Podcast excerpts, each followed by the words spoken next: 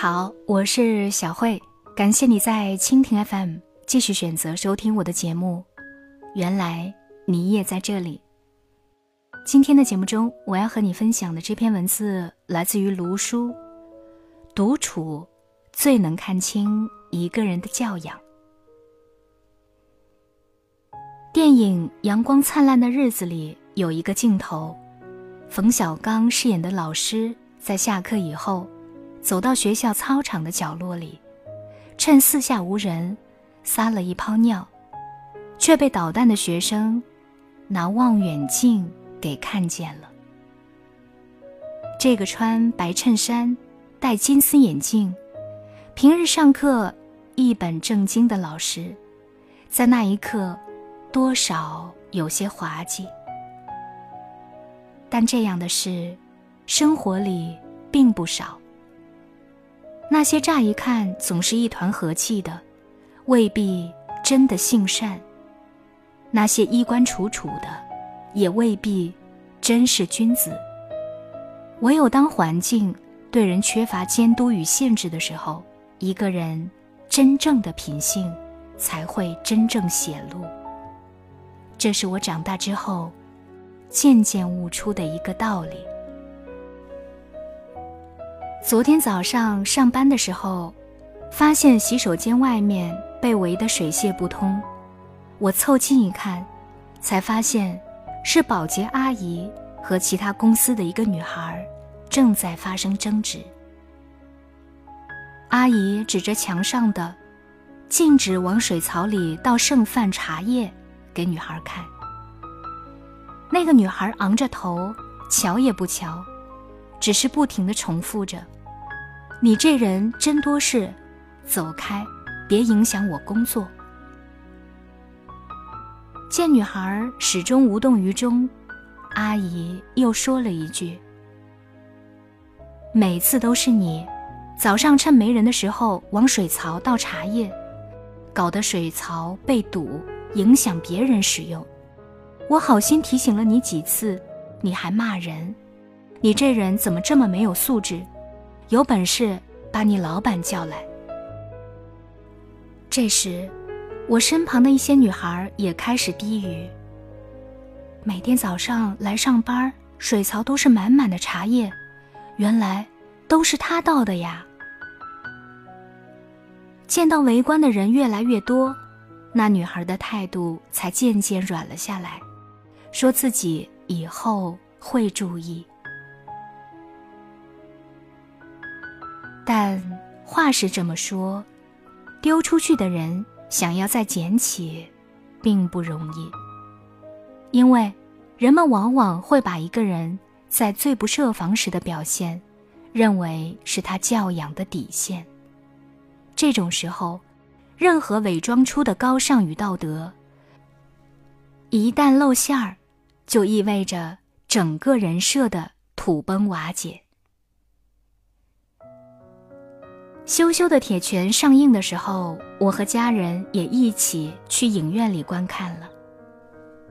当时，坐在我身后的是一对母子，妈妈很年轻，孩子大概有八九岁，只不过那个孩子很调皮，从坐在我身后开始，就一直折腾个不停。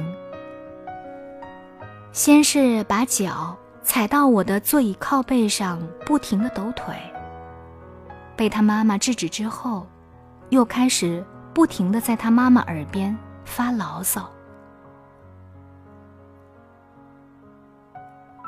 你能不能乖一点儿？你这样会影响到别人看电影。再不听话，妈妈以后再也不带你到电影院来了。”那个妈妈很严肃的对儿子说。后来，那个孩子的确安静了许多，但等到电影院放完的时候，又开始进入失控的状态。其他观众都在慢慢的离开电影院，就剩下他们母子还留在座位上。那个妈妈着急的拉着孩子要走，孩子却坐在座位上死活不动，拿着剩下的爆米花到处乱扔。快点走，听话，出去，妈妈给你买汉堡。听到妈妈的允诺之后，那个孩子终于站了起来。就在他离开座位的片刻，一脚把一个可乐杯踢得好远。可是，那个妈妈却好像没有看见一样，拉着孩子，自顾自地走着。哎呀，你小心点儿，刚买的裤子弄湿了，再也不给你买了。这是我听到的，他和孩子说的最后一句话。其实，一开始我觉得这个妈妈很有教养，但散场的最后几分钟，让我改变了自己的看法。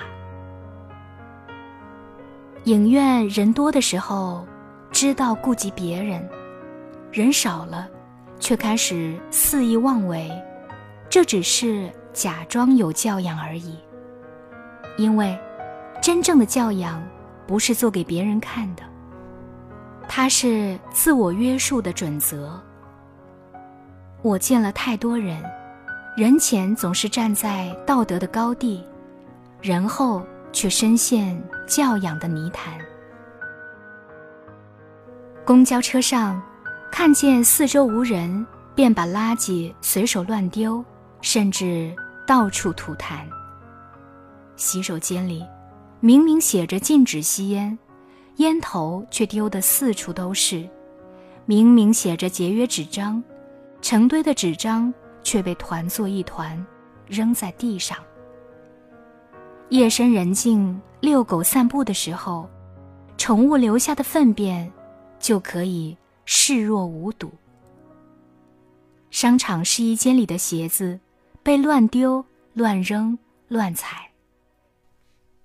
人坐的小凳子上满满是脚印，甚至有些人拿着口红在试衣镜上乱写乱画，造谣商家的百般不是。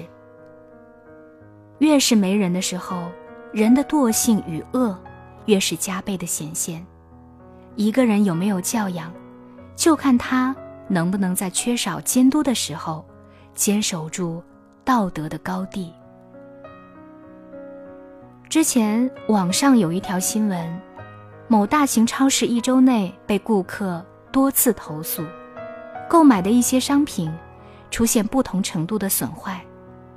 后来通过监控视频，终于确认了嫌疑人是一个年轻的姑娘，她每次。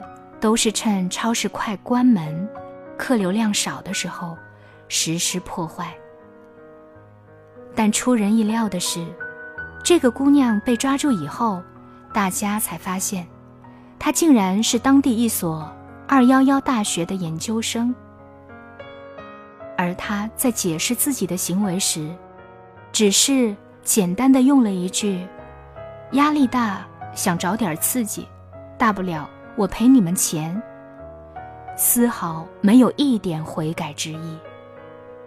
很明显，学历并没有为他带来教养，知识也丝毫没有改变过他的内心。巴德勒博士说过：“独处时没有道德的人是无药可救的，也是不会受到教育的。他们是没有教养的人。”无论他受过什么样的教育，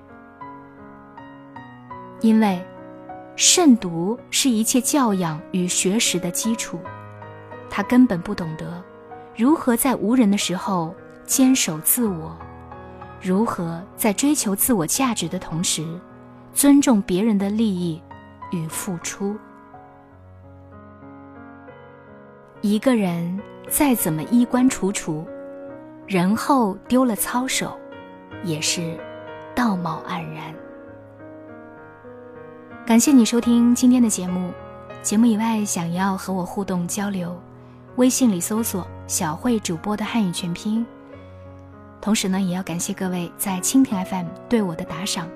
我们相约下期节目中再见。